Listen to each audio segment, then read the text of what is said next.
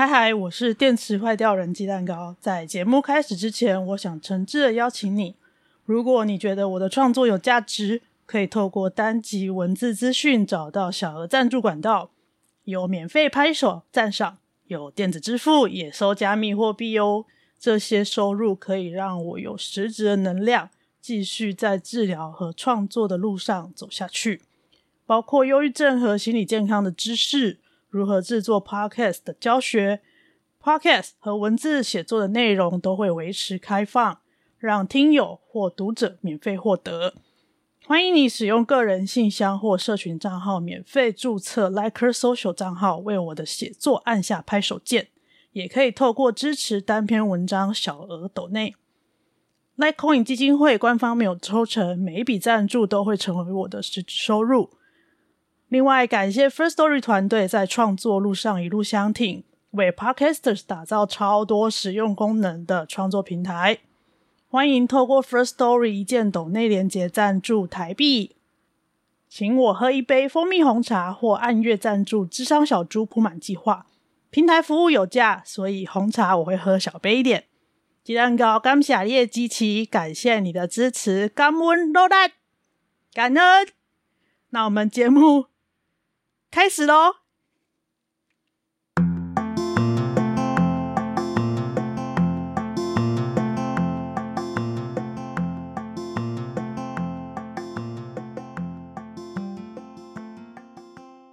哎，我说我们我们今天有去看球啦，所以有讲一下球场上的一些状况。哦，我看你们做那个包厢很棒哎。对，是露天的，其实不是真的包厢，啊、但是是一个特定区域，很棒啊！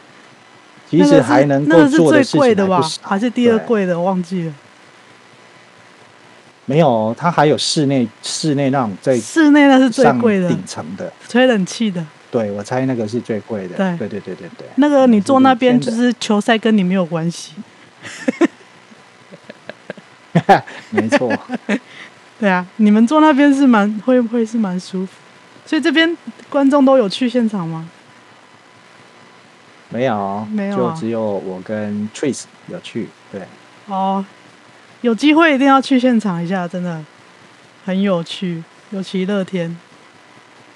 我找，如果下次有机会的话，哦、再再去北，再去。嗯，你有来过桃园这个球场？有啊，有啊，他们还没卖给乐天之前的时候。哦一次啊，哦、对，那时候还是拉米哥，但是球场的硬体建设已经差不多了。嗯，嗯，嗯，现在又有在更优化，所以才有你们你们那个转播的时候坐的那个座位，镜头有稍微一直就是场间会都会稍微带一下你们这样。真的吗？稍微啦，带一下然后就就去带美亚了。妈，我上电视了。就是都是都是梅亚的镜头比较多，不然就小婴儿，有那个夫妻带小婴儿去看球。嗯、好，嗯，我快快快快讲完。今天的话，医事人员这边应该是讲不完，就是太多人了，而且太多角色。呃，不过我就用就以我自己就医路上遇到的遇到的人们来来来讲，这样子。呃，因为在台湾有健保，所以基本上一开始就是会去看精神科。那我刚刚在在那个讨论区啊，就是我有放说放一个那个那个あなた有点 blue 的那个电影预告片，它是有一点久的的电影了。我刚刚一看才发现它是二零一一年，天哪，好可怕！一看就十年了。 呃，我还蛮推荐这一部电影的，就是他把患者的困境，然后陪伴者家属的困境，以及他就医的过程，他都有呈现出来。虽然电影的篇幅没有很长，但是作为作为呃，你第一次认识什么叫做忧郁症，什么叫做精神疾病的治疗。我觉得是拍得很好很好的一部电影，就是他没有把精神疾病妖魔化，或者是把它演得很可怕，这样。那当然，因为我自己经过那样子的心理历程，然后有有那样子的呃心理历程，然后经经过那样子的一样的想法的经历，所以。我看那部电影的时候，就是只要男主角的症状出来，他做了哪某一些，他有某一些动作，或者是某一些情节的时候，我是会炸哭的，就是哭到炸，每每看必哭。但对我来说，它也是一种很好的发泄，因为他他们夫妻小夫妻的互动就是是蛮可爱的，然后我对我来说是很理想的。陪伴者对我来说啦，每一个人理想的陪伴者可能都会不太一样，因为毕竟每一个人的个性什么的不一样。那这部电影里面的陪伴者是我很，对我来说是我很需要的那一种陪伴者，所以推荐这部电影给大家看。呃，网络上应该蛮多低调的版本可以看，毕竟它是老片了，大家可以去找来看。前一阵子那个 Netflix 我确定有，我在 Netflix 上看过两遍。对，那如果 Netflix 已经下架了，那就大家各自那个各显神通喽哈！大家高手很多，再去找来看。我非常非常推荐这部电影。好，那一开始的话，其实我的历程跟电影里面男主角是蛮接近的，就是。工作很认真，然后是，对，在 Netflix 上哭了两遍。然后我记得我之前在忘记在什么管道看，也是自己看，哭了三遍吧。所以这部电影我已经看了五六遍了。对，因为呃，这样讲好了，就是我从大学被退学开始，然后到现在。其实算起来的话，精神疾病的历程已经有十几年的历史。当然，中间有康复，就是所谓的不需要治疗，我可以过一般的生活，然后很认真的工作。但是，就是在工作，然后又念研究所，有兼差的过程当中。又把自己给燃烧殆尽，就是真的是殆尽，所以就又在几年前就又得了忧郁症。那当时是有合并恐慌症跟焦虑症。我第一次遇到的精神疾病就是恐慌症，就是大学退学的那一次。恐慌症、焦虑症、忧郁症。这些它都被算在同一个大族群，叫做精神官能症。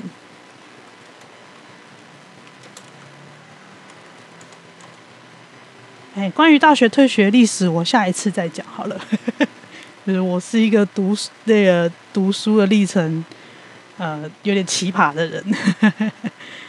那生病的过程呢？第一次十几年前那一次是。我自己有意识到我需要去找医生的，因为我晚上都没有办法睡，然后撑到天亮之后就球拍拿着去网球场打球，打到打到很累很累，回来回到家就是睡白天的睡一下下，中午前就会回到家，因为很热，露天球场睡一下下，然后就下午两三点准备去补习班上班。当时的补习班是我高中的时候补的家教班，啊，因为我大学退学的关系，所以，嗯，当时的老师，也就是这个补习班的老板呢，就让我去当英文助教兼柜台，然后薪水是给我，他是他是一副那种就是我是给你零用钱的那种那种心态，所以他就给我说，他就翻开那个。当时的那个劳保报薪资的那个表格哦，他有印下来哦，嗯，看，然后有全职的跟兼职的，他就看兼职的劳保最低薪资是九千块，我到现在都记得，现在应该已经调高不少了，但那个时候是九千块，所以我那个时候每个月薪水就是九千块，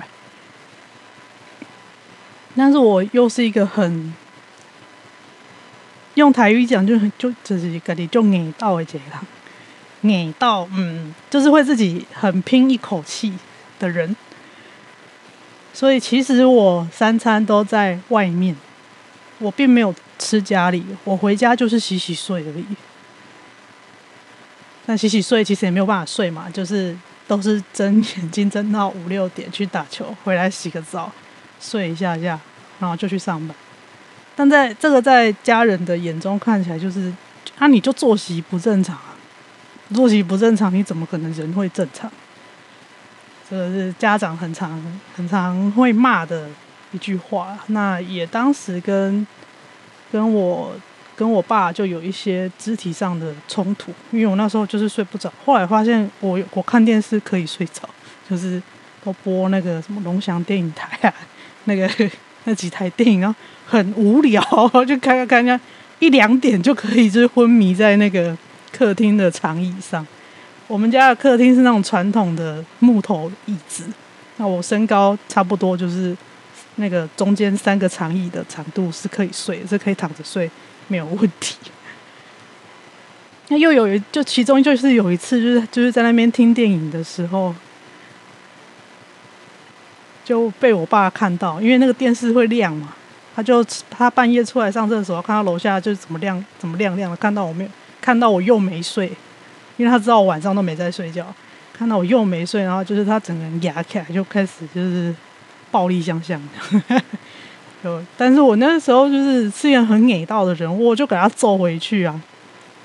对啊，我爸没有比我没有比我高太多，但是我们年纪差一点点，因为他二十四岁我就出生了，所以我们的年纪没有差非常多啊。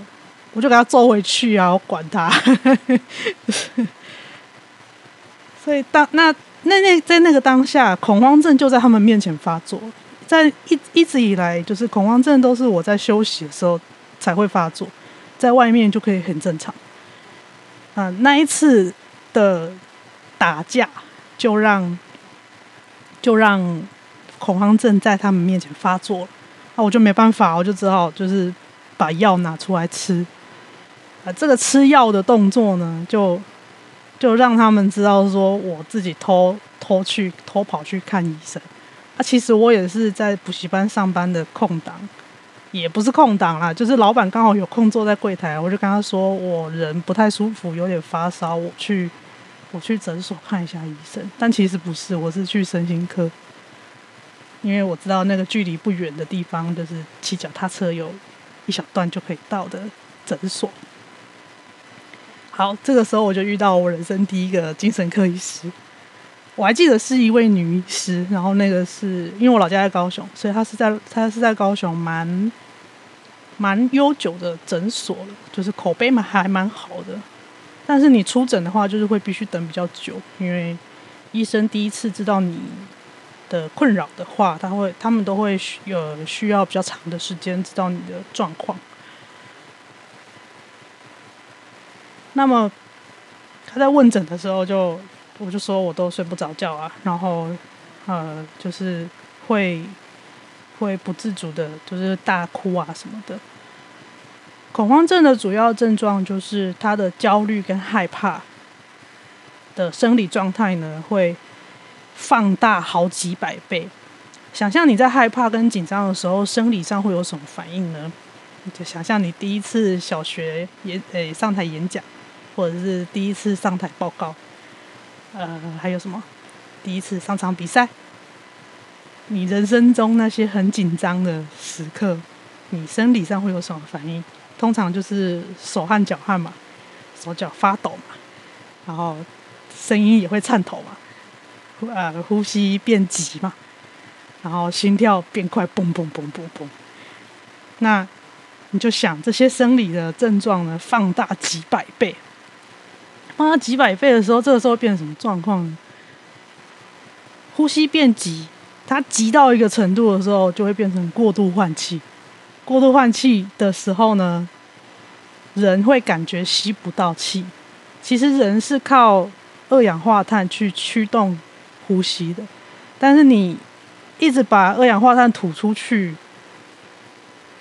是没有办法驱动呼吸的功能，所以要调节呼吸，你是需要憋气。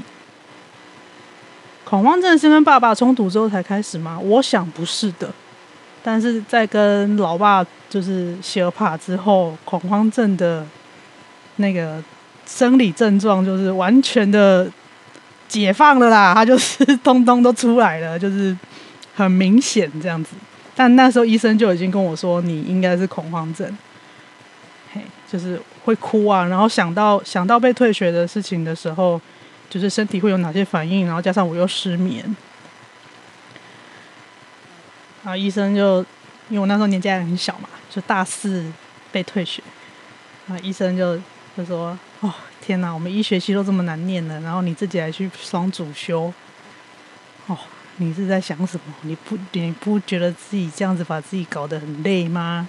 这样子不生病都很困难呐，这样子 就很像一个邻家阿姨，然后就是。”在抱怨他读书的时候很辛苦，然后就他就是那有一种那种呃想不通，怎么面前这个小朋友会自己要去踩那个坑的那个感觉。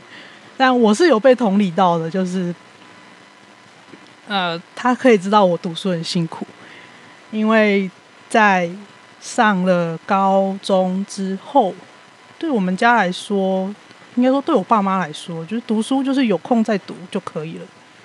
就是我的时间不是时间，家里的人的时间才是时间，所以这时候家里的冲突其实是一直在累积的。就是叫我做家事，我觉得不想做，我就会想要先做我自己的事。那该做的事情就会没有在他们想要的节奏上完成。比如说洗碗，可能就会很晚才去洗碗，那个碗就一直堆在那里，他们看了就不爽。这个可可能很多家里的家里家家有本难念的经，那个那个碗在那边。可能就是会是你们吵架的来源。那我那个时候就是这样子，那种这种很小很小的事情把它累积下来，然后冲突就是一次爆发这样子。生理症状的话，主要就是我刚刚说的这样。然后我主要会脸麻，因为我缺氧之后，我的脸会开始很麻，从鼻尖开始，然后整个脸皮都很麻，然后麻到头顶。然后再来就是过度换气嘛。过度换气的话，会导致我我用嘴巴呼吸，嘴巴呼吸会变成喉咙很干，喉咙很干就又更吸不到气了。啊，那个过程会有一点点像癫痫患者发作的样子，有一点点像，但是其实不一样。嘿，那但是跟癫痫患者一样的是，这个生理症状它都一样，只能等大脑放电把它放过之后。就是你要等它放电放完，它才会恢复正常。控制不了手脚吗？我不太一定。我通常是身体是僵住的，就是会是在，也许是蹲姿，或是如果是躺着的话，就会像婴儿侧躺的姿势，手脚是扭曲的。我是我是会僵直的那一种。那也有人是会呃，极重度的发抖。每一个人状况不太一样，这个可以给医生判断。那恐慌症跟恐慌发作是不一样的哟，就像我们第一集有讲，忧郁心情跟忧郁症是不一样的。每一个人一生当中都有可能经历过恐慌发作，就是在很很大的压力事件下来的时候，你就会觉得心跳跳得很快，然后吸不到气，人一直发抖，然后有的有的人会哭。那个眼泪没有办法控制，一直掉，一直掉，一直掉。然后过过了一下下就好。这个时候，如果你送急诊呢，什么心脏啊、呼吸啊、呃、脑神经电波啊，什么样的任何理学检查，你都照不出任何的问题。那这个时候就叫做 panic attack，这个就叫恐慌发作。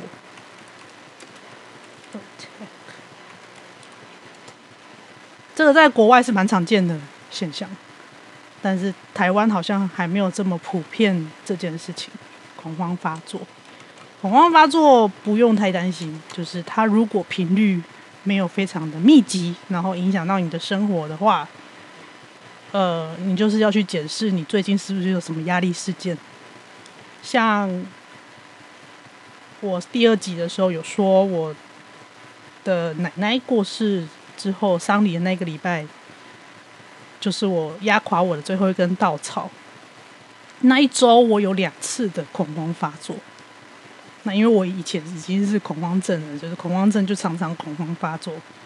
恐慌发作之后，我就知道，就是我的身体已经开始撑不住了。对，所以，呃，恐慌发作跟恐慌症是不一样的。所以你可以，如果你有历经历过恐慌发作的话，你可以稍微记录一下你最近有什么压力事件。通常呢，呃，很难很难在精神疾病上直接判定你是一个病，因为人在面对很重大的压力事件，或者是呃人生当中比较大的变动的时候，比如说搬家啦、换工作、失业、结婚、离婚、重要他人过世、重要他人生病，或者是你是一个长期的照顾者。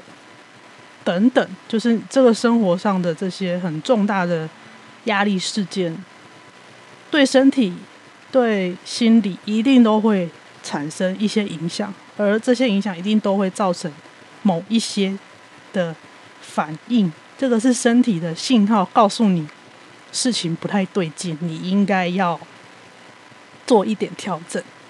那如果以比较重大的事件，比如说重要他人过世，或者是离婚这种比较大的，就是家家庭破碎，类似这种，就是我们说比较大的压力事件的话呢，医生通常会把观察期拉到半年到一年的时间，因为疗伤是需要时间的嘛。但是如果是一般的事情，像比如说像我退学，可是退学对我来说是世界崩塌的事情。但是我花了两三个月，我还拉不回来，我自己没有办法回复到可以正常睡觉。这个时候就是已经生病了。那么，如果如果你是已经有遇到，就是我前面讲的这些重大压力事件，但是，嗯，可能医生不会评估你到生病，但是我觉得在这个时候还是可以寻求协助的。因为可以让你这个我们所谓疗伤的过程呢，可以我们可以让它舒服一点，可以让它呃怎么讲，伤口好的好的平顺一点，即使它结痂了，呃长疤了，那个疤也不要疤也是漂亮的嘛，我们去整形外科缝了那个伤口就会很漂亮啊，它就不会有。丑丑的疤，类似像这样，就是疤还是会有，伤痕还是会在，但是它可以让有有这些专业人士的帮忙，尤其是医师跟心理师的帮忙的话，我觉得这个过程会会顺利一点，会平顺一点，是有是有人用他的专业知识在支持你。所以十几年前我认我就遇到那个医师。但是我大概两个月左右，我就自己停药了。自己停药这件事情啊，是非常不好的示范，请大家不要学。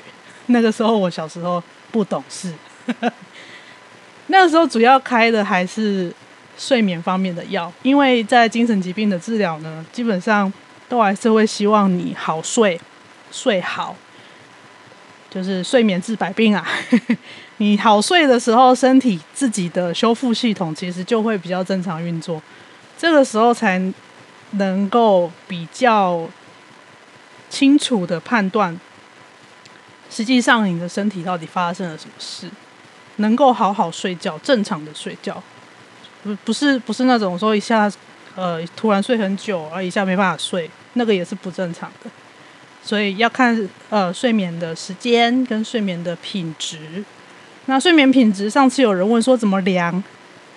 好，坦白说没有办法量，我们没有目前没有一个很简单但是又准确的工具。最准确就是要去那个医院的睡眠中心睡一晚，然后要插很多仪器啊，粘很多仪器在身上，然后由这些外在的生理讯号来判断你的睡眠有没有正常。但是去睡眠中心就不是在你家睡啊，然后又粘了一大堆仪器。大家都知道，科学家也知道，医生也知道，大家大家都知道，就是那不是一个正常睡觉的状态，所以检查出来的结果跟你平常睡觉的状态一定有差，大家都知道，好不好？大家都知道，但是我们现在就是没有一个更简单的工具可以作为标准测试工具。我在念医工所博班的期间，隔壁的超音波实验室的老师，他当时呢，就是说他做了一个，呃，以超音波做的工具，可以取代掉大概两三样仪器吧。那个时候他正在跑专利，就是他可以用超音波直接量你的舌头是不是有往在在睡觉的时候直接往下掉，仰睡的时候我们舌头会稍微往下压，那你如果压到。压到气管，压到你的那个呼吸道的话，就会容易打鼾啊，或者是睡眠的时候，呃，你的你的呼吸品质不好。睡眠的时候呼吸品质不好是那个心血管疾病的高危险群，因为你人一直在缺氧的状态。所以他用那个超音波量舌头很有趣，他就两他就两个贴片这样贴着，就可以取代应该有两三样要贴在头颈部这边的仪器了。但是技术上有做到，跟要实际上临床可以作为标准测试工具，这还要很长一段路。但我想要表达的是，就是有非常非常多人在这方面一直在努力啦。但对，就像小猪说的那个更不好睡，我也去睡过一个晚上。那在医工所期间，就是有在睡眠中心打工，所以知道那个整个睡眠检查流程。那后来。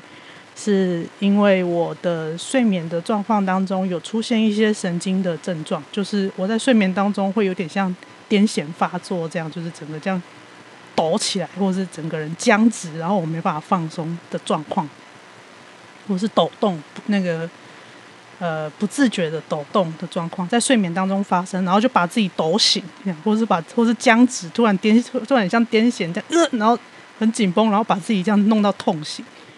所以那时候就已经很严重影响睡眠品质了，就医生就说要不然去神经内科，然后开一下睡眠检查，看一下这样。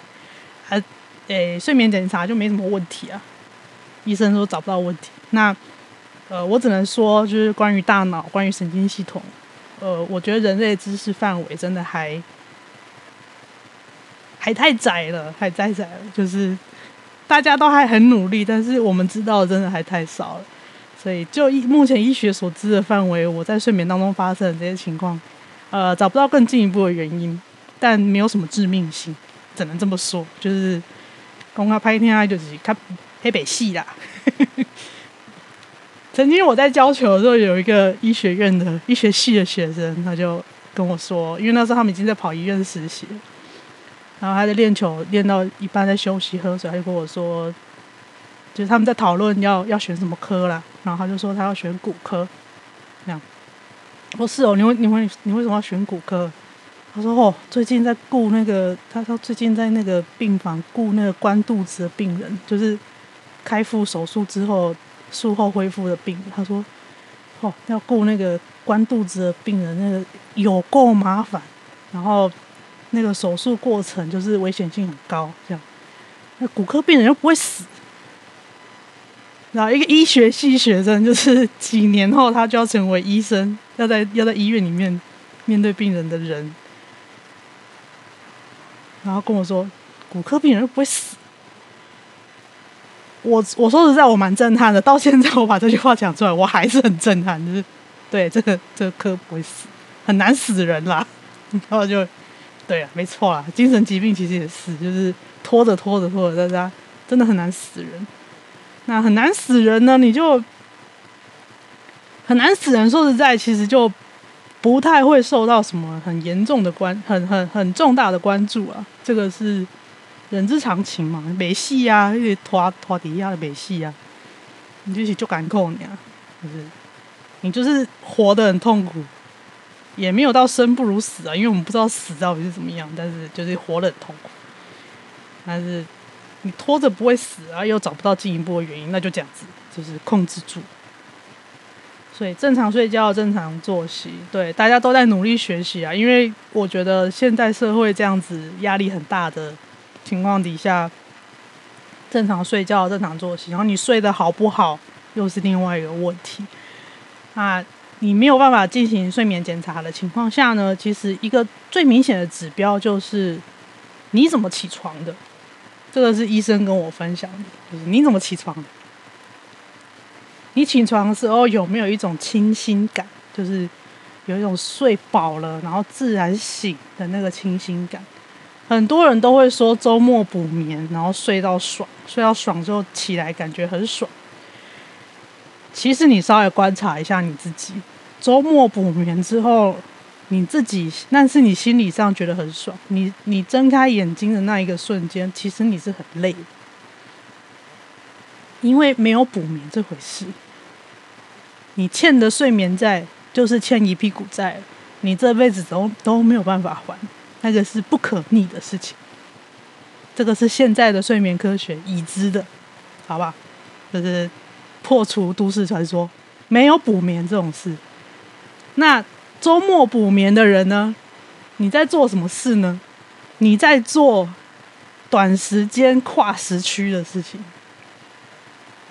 我们都知道，跨时常常跨时区工作的的的人，像比如说航空业者啊，或者是疫情前常常就是飞来飞去出差那些人，身体常常就是出现各式各样的问题，然后很难找到好的原，很难找到一个一个一个一个聚焦的原因，其实就是时差来的。因为我们的身体就不是拿来适应时差用的，那是因为科技进步了，我们才会有出现这种时差的问题。那你自己在人工人工造成时差的话，你就是在周末那两天你就出国了，过过美国时间，过欧洲时间，欧洲差不多差七个小时嘛，啊，美国时间就差十到十二个小时嘛，看你怎么睡嘛，你就是自己跨时区，然后周末周末两天去欧洲玩，去美国玩，然后星期一回来立刻上班，这样。嗯，你觉得这样子的生活，你觉得这样的睡眠又比较健康吗？没有，完全没有。好，这个是睡现在睡眠科学已知的事情，所以给大家一个睡眠的健康教健诶卫教，这样就是尽量呢，还是要每天尽量要一样的时间躺平起床，这样褪黑不是。褪黑激素不足会影响睡眠，呃，与睡眠相关的内分泌激素非常非常多，褪黑激素是其中一种，其中一种，而且它是人工合成的技术，目前比较好的，所以你会比较常听到，因为它可以有人工的那个药剂可以给你做补充，在医生评估 OK 的情况下，你补充一点褪黑激素是可以。让你在克服时差这件事情可以稍微舒服一点，它其实就是补充你的内分泌的一些比例这样，但是不是只有褪黑激素啊？已经已经知道不是只有褪黑激素，但是到底是谁，凶手是谁，就是还不知道，因为脑内的这些激素其实很难做研究，因为我们不可能拿活人去研究脑内的激素，你知道，但是 跟其他的物种又一定不一样了。对，所以睡眠科学是一个很有趣的科学，我也还在看书在学。佑哥说，周末补眠就是当空服员、当机师，过过机师过过的生活。好啊，你要这样子想也是可以啦，但尽量不要啦。就算补眠，也不要补太多啊。就是我觉得一两个小时，就是差一两个时区，是可以接受的。就是。大家如果未来有出国的的规划的话，就是可以记得，你每差每差一个时区，你就要用一天的时间去调整时差。所以说，呃，假设我今天飞到日本，差一个小时，你会觉得没什么差，但是其实第一天是怪怪的，如果你作息是比较规律的人，你第一天其实是会觉得怪怪，然后第二天、第三天才会稍微好一点。对差一个小时，你就要用一天去调整。所以基本上去美国的人，他就要用接一周以上的时间，把那个时差调回来。建议上班时间打瞌睡补眠。好，有一个叫 Power Nap，我不知道中文怎么翻会比较好，因为它其实不是完全睡午觉，但它的确是小睡一下，在尽量是在午餐午餐前，就是你还没有吃饭之前，空腹然后睡一下，呃，不要超过一个半小时，因为一个睡眠周期大概是一个半到两个小时。那、啊、你不要睡超过一个睡眠周期，因为睡超过一个睡眠周期的话，你就是在大脑还还没开机的情况下醒来。那醒来的话，你就是大脑没开机的状态，你会非常非常的辛苦。那每一个人的 power nap，你可能要自己抓一下。建议是在午餐前啊，午餐时间只有一个小时。对。那我博班的时候呢，就是我常常就是没有吃午餐的人，我吃的是早午餐，就是那个早餐我会吃两份啊。那个时候博班的时候，现在现在有时候也会。午餐前 power nap 的原因是，呃，因为你的早餐吃的分量。代谢过后，差不多四到五个小时，你就会血糖到比较低点。那你这个时候你去休息一下，之后再回来，然后吃一点东西，血糖上升刚好可以恢复工作。对，这个是在午餐前 power nap 的比较好的原因。那为什么不建议午餐后直接睡觉？是因为那个那个血液循环的关系，因为你吃完东西直接去睡，那个睡那个是那个不是真的累的睡，那个是你血糖升高之后，尤其是如果你都吃那个所谓的高 GI 食物，就是因为那个那个那个血糖一下飙太高哦，你会头会晕晕的。就是马塞马塞这样，就是 升糖指数，对对对。比如说，你就直接喝喝一瓶糖，喝一杯糖水，这样就喝下去，然后或者什么全糖蒸奶哦，你就给它灌泪，然后就当午餐吃的时候，那个会突然有点麻塞麻塞的感觉，就是你头会晕晕的，因为你血糖飙太高了。然后根据每个人不一样，对，会有胃食道逆流的感觉，有的人会。就是看状况，那主要是因为消化系统正在作业当中，所以吃饭后不要直接睡。然后再来是，它也可以这样子，也可以让你的血糖系统比较正常，因为你睡觉之后，它血糖调节系统就会就会进入比较省电模式，它不是全力全力工作的状态。那这样对你的血糖的稳定其实是有有有害的。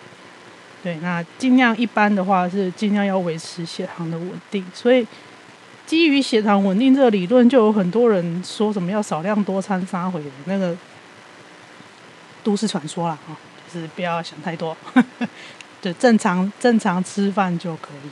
嘿，中午吃完饭都把电脑椅合并躺着睡，爽哎、爽哎、我是那个后来就是买那个可以躺的椅子啊，那个椅背可以躺的椅子。我现在坐电竞椅就是，就是它是可以躺平的椅子。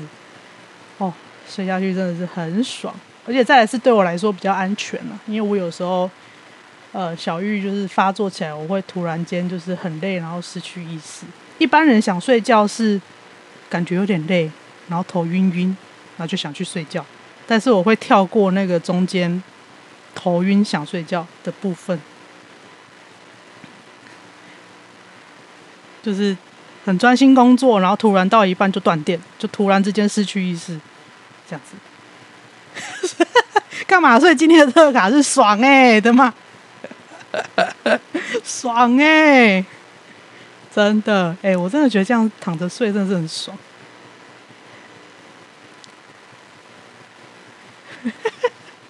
罚站让你醒来啊！其实站着工作也是一种方式。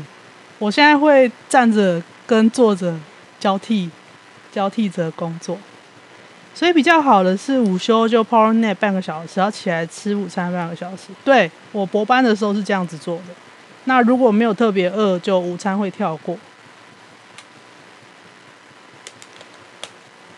站着跟坐着交替工作效率比较好，但这个时候要看你桌子跟椅子高度的配置，因为，嗯，你站起来的时候，其实那个桌子太低的话，对你的肩颈跟整个人的姿势其实不是不是好的。对，用升降桌推推，有很多那个升降桌可以买。先打瞌睡到午餐时一到就开吃。我承认我，我干过这种事，在那个博班那时候，硕博班那时候还没有没那个，只要修的课没有第四节的时候，我第四节就拿来睡觉。学校第四节就十一点到十二点，我就是十一点到十二点先去睡，然后然后睡到差不多，就大家就会揪要吃午餐，就可以去吃去去吃午餐这样，嘿。对，那是硕博班啊，时间比较自由的时候。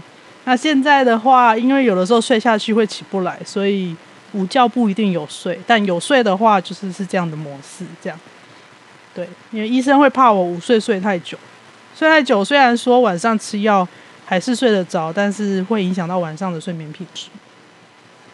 那大家就记得，就是睡醒你有没有那个清新感？我是已经好多年没有感受到那种那那种什么叫清新感了，只是。把医生分享的判断标准分享给大家。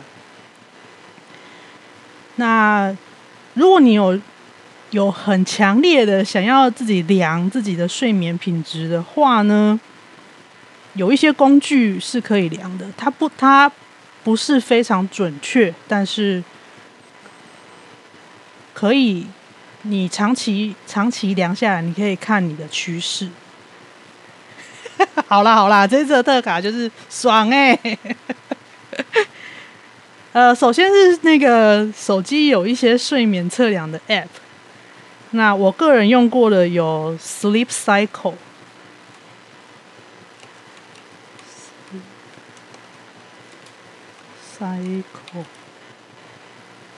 还有 Pillow 这两个 App。那如果你只有手机的话，它就是你晚上睡觉的时候，手机要插着电充电，然后那个荧幕荧幕是就是那个怎么讲？你荧幕要盖着，你的背板要向上，那它会用手机的麦克风收音，收你在睡觉的时候的声音。那基本上它就是用声音跟震动来量测你的睡眠的状况，因为。正常人一般的情况底下，你在睡眠的时候会一直动来动去，动来动去，然后会会发出声音，会震，然后呃，可以根据你的这些动作来判断你现在在睡眠周期的哪一个哪一个部分。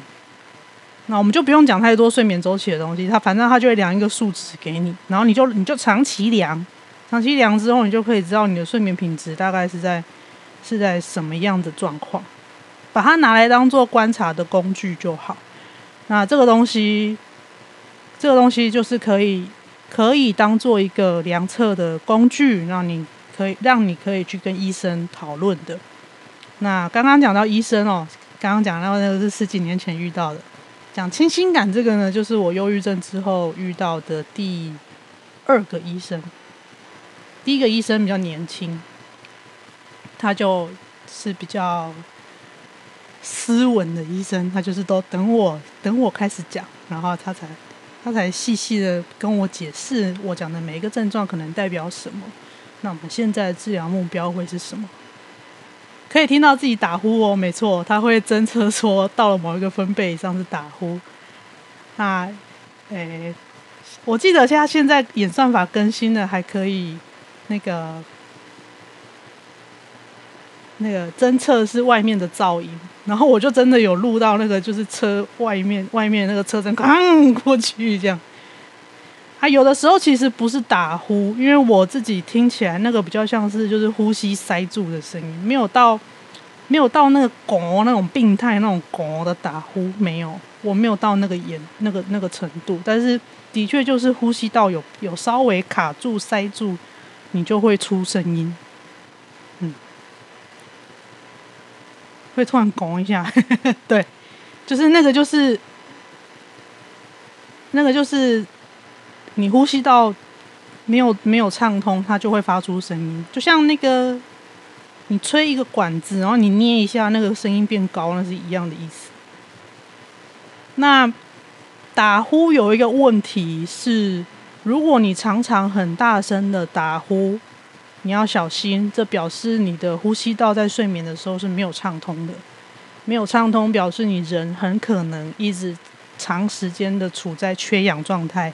那刚刚说了，你人常常在缺氧的状态，对心血管是有很大的伤害的，而且这个东西呢是已知有高风险，然后高相关，然后他在后面会发生的心血管疾病的严重程度也是高的。这算睡眠呼吸中止症吗？这个要去检查才知道，它会有一个指数。互相睡，爸妈睡觉都在互相打雷。呃，我觉得去检查一下会比较好。都差不多了，大声呼吸就没有要订阅。我都有订阅，我 Sleep Cycle 订阅了一年多，然后我后来换用 Pillow。因为 Pillow 的闹钟比较好用，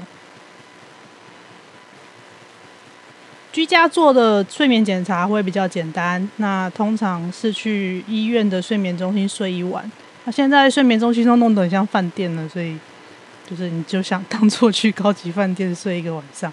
但是因为通常因为医院他们空间使用的关系，你需要是十点十一点就睡，然后四五点就起来。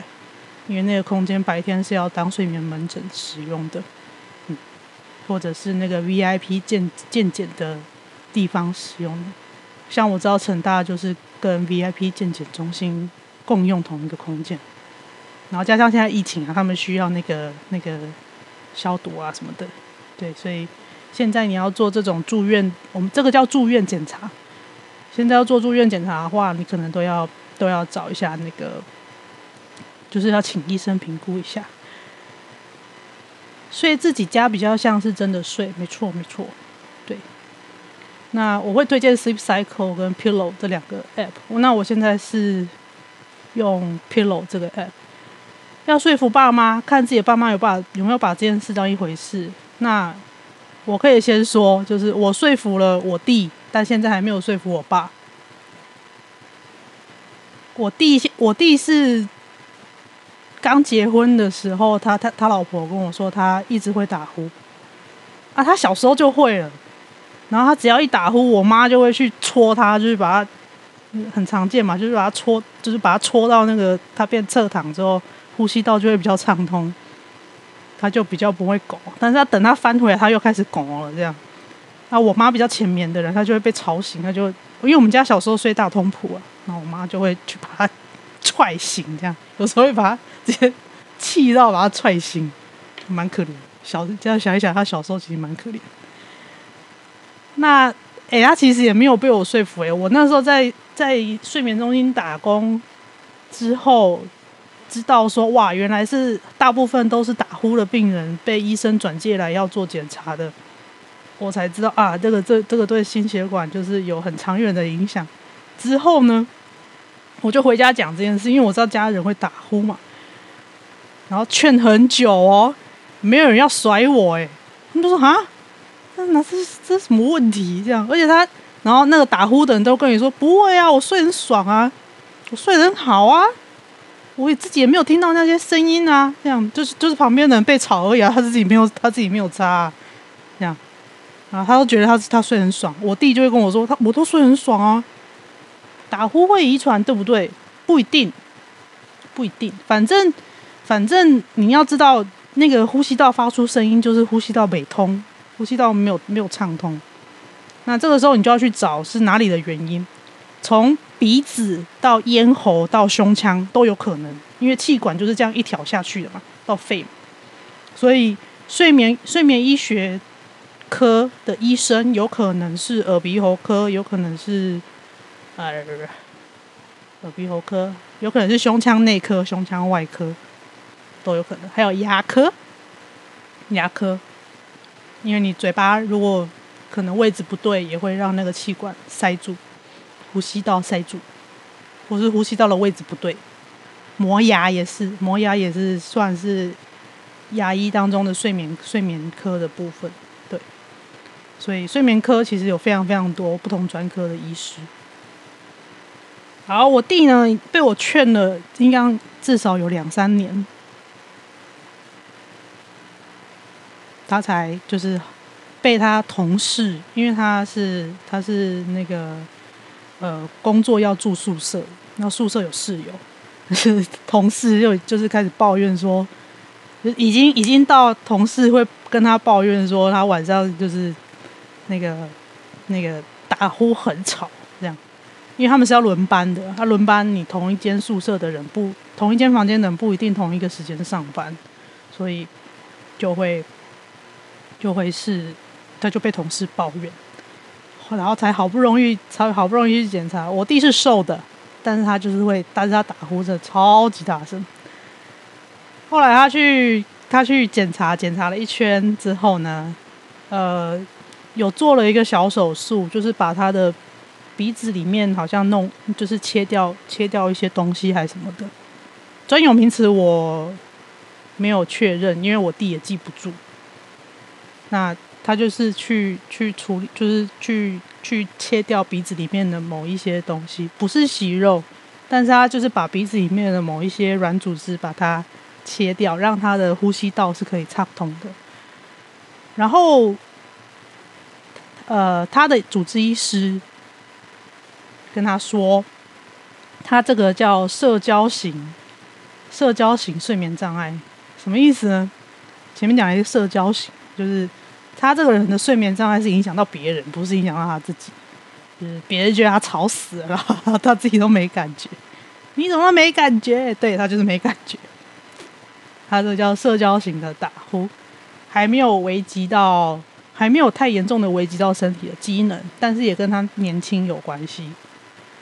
当事人如果不想面对，就很像装睡的人叫不醒，通常都要外人讲或是抱怨才会为自己去正视。没错，对，我在睡眠中心打工的时候，通常去就诊都是枕边人，就是已经被吵到受不了，然后才才这样很不情愿的去挂号。检查，然后被医生很严重的警告，然后才愿意来检查。这样去医院睡一个晚上，感觉不吉利。嗯，就是他们的感，就是共有的，可能是我们这个文化里面共有的东西吧。就是当时在打工的时候遇到了这些来检查的人，通常会有这样子的的的的状况。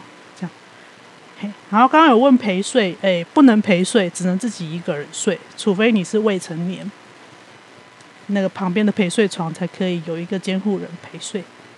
嘿，这个是震惊的回答，我是认真磨人。呃，有些人是肥胖，然后呼吸道松弛阻碍，对，所以这个是要给医生检查你有没有一些结构性的构造上的状况，像我刚刚说的，比如说你舌头会往下掉啊。或者是呃等等等等，因为你整个呼吸道这样很长，它牵涉到太多器官了，所以会有很多科的医生帮你检查。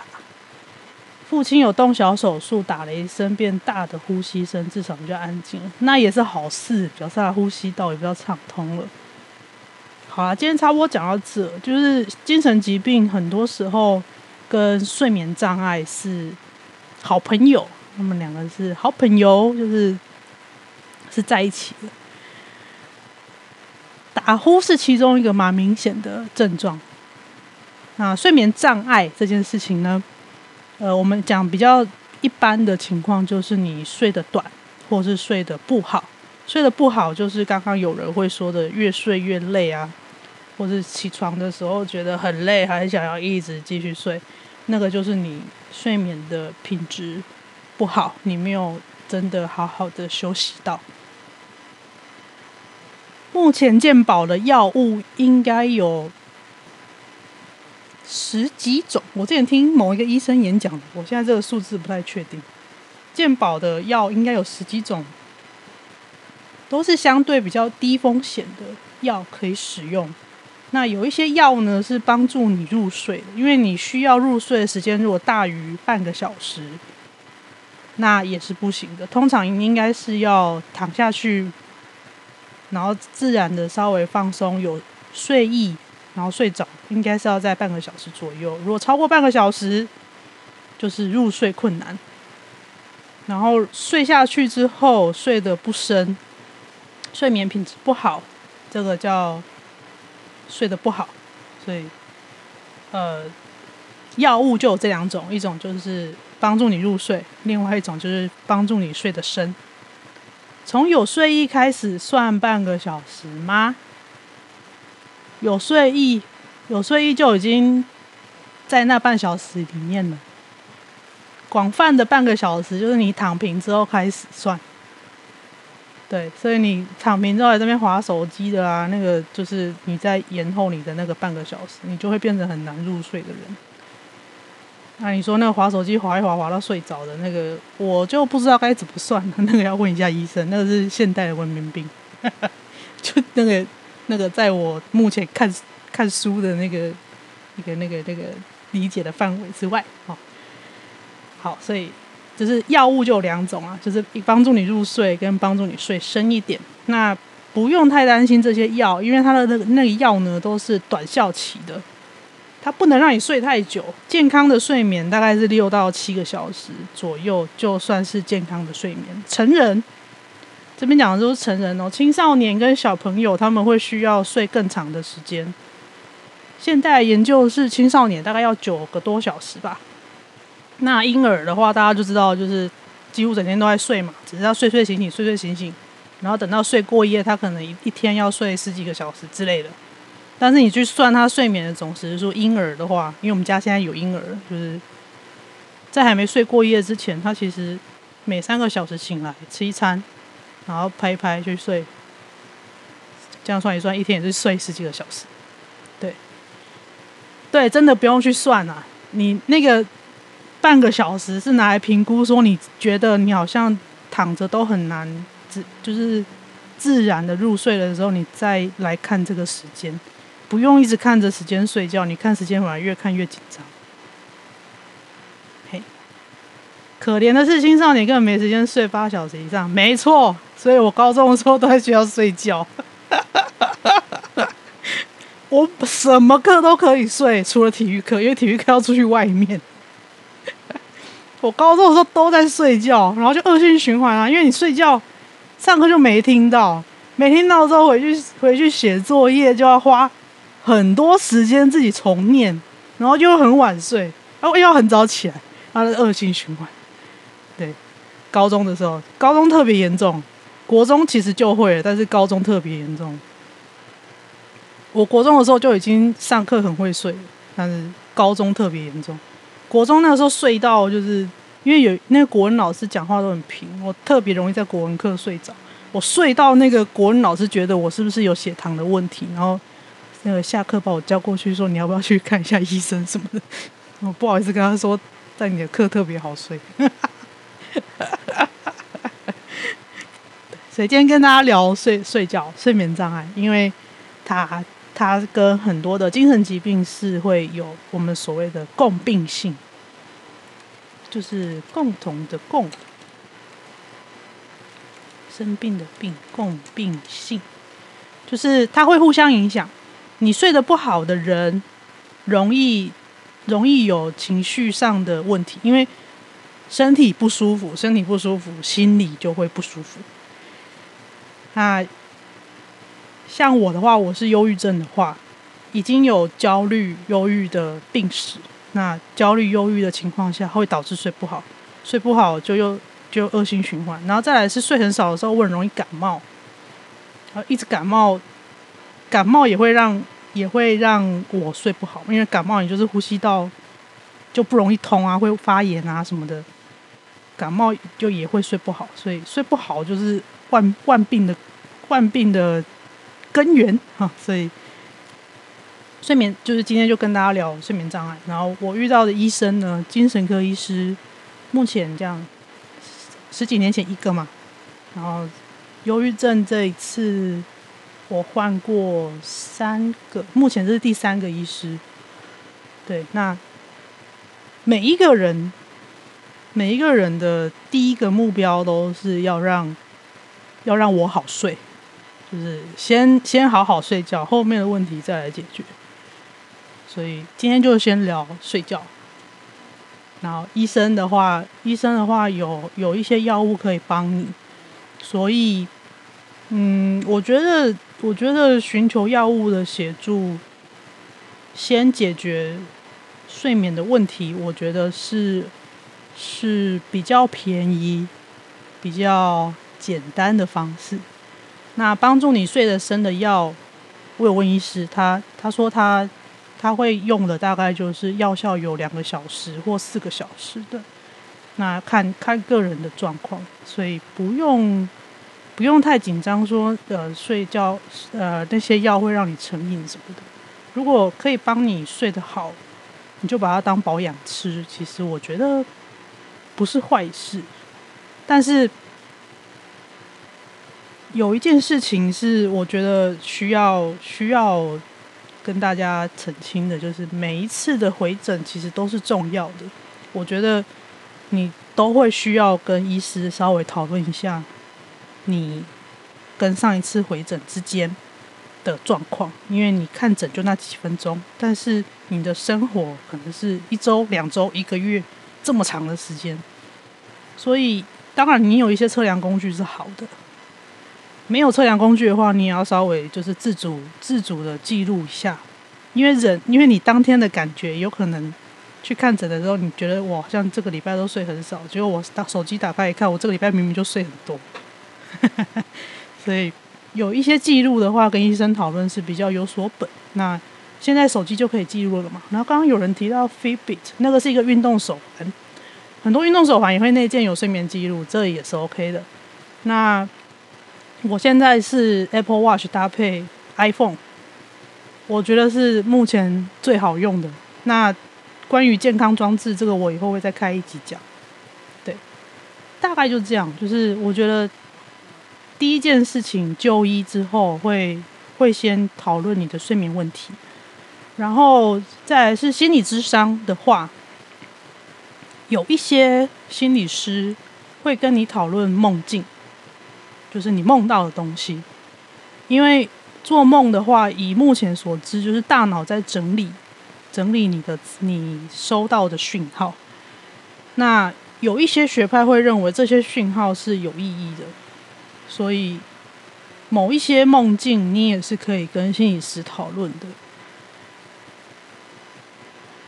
这是一个，然后再来是物理治疗师。物理治疗师的话，你可以跟他们讨论你的呼吸问题，因为他们有分几个不同的细细项。那其中有一个是呼吸，有一个是骨科。那睡眠睡得不好的话，通常是介于呼呼吸跟骨科这两个问这两个科别。好，那物理治疗师也是可以帮助你，就是如果你觉得诶睡得不好，或者是说。呃，睡眠过程当中有一些，像我的话，就是睡眠过程当中有一些僵直啊、发抖的症状，那它会有些后遗症的。其实我自己没有感觉，或是比如说，比如说我身体已经歪一边了，我的颈椎已经歪掉了，但我自己不知道，等等。但是那个歪掉没有很明显，就一点点。但是物理治疗师他们的训练，他其实很快就可以帮你解决这个问题。当然，那个是自费。除了健保看诊之外，呃，咨商跟物理治疗这些东西，它是需要自费。但是我觉得这个钱是值得的，因为你也是买人家的时间，买人家的专业。那你有学学了这一些知识之后，就像我很常就跟我的物理治疗师讨论啊，然后他就会也跟我分享他以前的看到的个案或怎么样，或是呃，我的治疗师本身自己也是一个常年的身心症患者，他也会跟我讨论平常在生活当中怎么调试，他是怎么调试，然后我怎么调试等等。对，好，有没有什么问题？在十分钟要变南瓜喽。那今天的今天提的专家就三个，就是医师、心理师跟物理治疗师，主要是医师讲比较多一点，然后我们讲了比较多睡眠障碍的东西。希望大家要好好睡觉，因为你睡得好，心情好，又比较不会生病。嘿。那生病的人也更要好好休息，才能够至少不要恶化吧？对啊，有啊，我有讲物理治疗师啊，哦，又哥你没在听，我最后又讲到物理治疗师，最好最好，就是我在睡眠当中出现的一些症状，那物理治疗师有帮我处理我的。呃，颈椎啊，然后背的紧的问题，过去一星期有过得 OK 吗？想想，上周蛮糟的，这周还行。上周真的很糟，上周上周咨商完之后，就整个人整个人烂掉，烂到礼拜天下午。然后周一，周一，周一。就好一点，周二咨商也还行，对，然后今天周三嘛，对，这个礼拜还好。上周上周就真的蛮凄惨的，上周可能因为咨商的议题就是有有已经牵涉到我个人的核心生存的信仰，所以呃是影响蛮大的。对，梦境是找心理咨商师吗？是的。那早些我会我会我会特别提自费治疗部分，是因为目前的台湾的商商业医疗保险，如果你有长期的身心科的就诊的状况的话，你会很多保险不能保，或者是你的保额会很低，或是被拒保。这个是在我就医好几年之后我才知道的事情，无奈。对，就是没有保障啊！我有钱想要买保障也没得保障，这样。所以我会特别提自费治疗，是因为他在健保上没有记录。那健保诊所是不是也可以自费治疗？好像可以，但你好像要问一下，就是诊所这边、医疗院所这边这样子。嗯，大概是这样。那梦境的讨论哦。梦境的讨论基本上要看看心理师的专长，但是如果你有特别特别有有提说你有想要讨论你的梦境的话，通常就会找就是这个学派的心理师跟你讨论。嘿，对对对对对，大家来填表单。不对啊，好前面哦。一扫，嘿，复制一下。我我每次的图都有不一样哦，有人发现吗？我很认真哦，我都有都有配图、配主题、配图。虽然是以前 p o d c a s 的封面改的啦，但是我很认真哦。那个右下角的图我都有换，每一场都不一样的。哎，我之后会再规划一下，如果你收集到几张，可能再空投空投特卡给你之类的。对对对对对，嗯，再想想看。从没跟你说你的梦境是多少送啊，所以今天的今天的特卡是爽哎、这样吗？好啦好啦好啦好啦，爽哎、我就把那个第一第一次讲的那个爽哎、把它把它那个 爽哎、佑哥的预兆没换过，佑哥一直都用这一张吗？一直都用 BOSS 这一张吗？哦，我是最近 Podcast 的节目正要换封面了，换这只趴趴狗的封面，所以先放了这一张。哎呀，然后可是形象照的话，原则上还是 NFT 左下角这张啊，就是 Podcaster 的形象的话，上一次没有，上一次没有，第一次是鸡蛋糕哈哈笑，上一次没有，上一次很正常，上一次聊蛮，上一次上一次聊，上一次聊什么啊？忘记，回去再听，还要再听一下。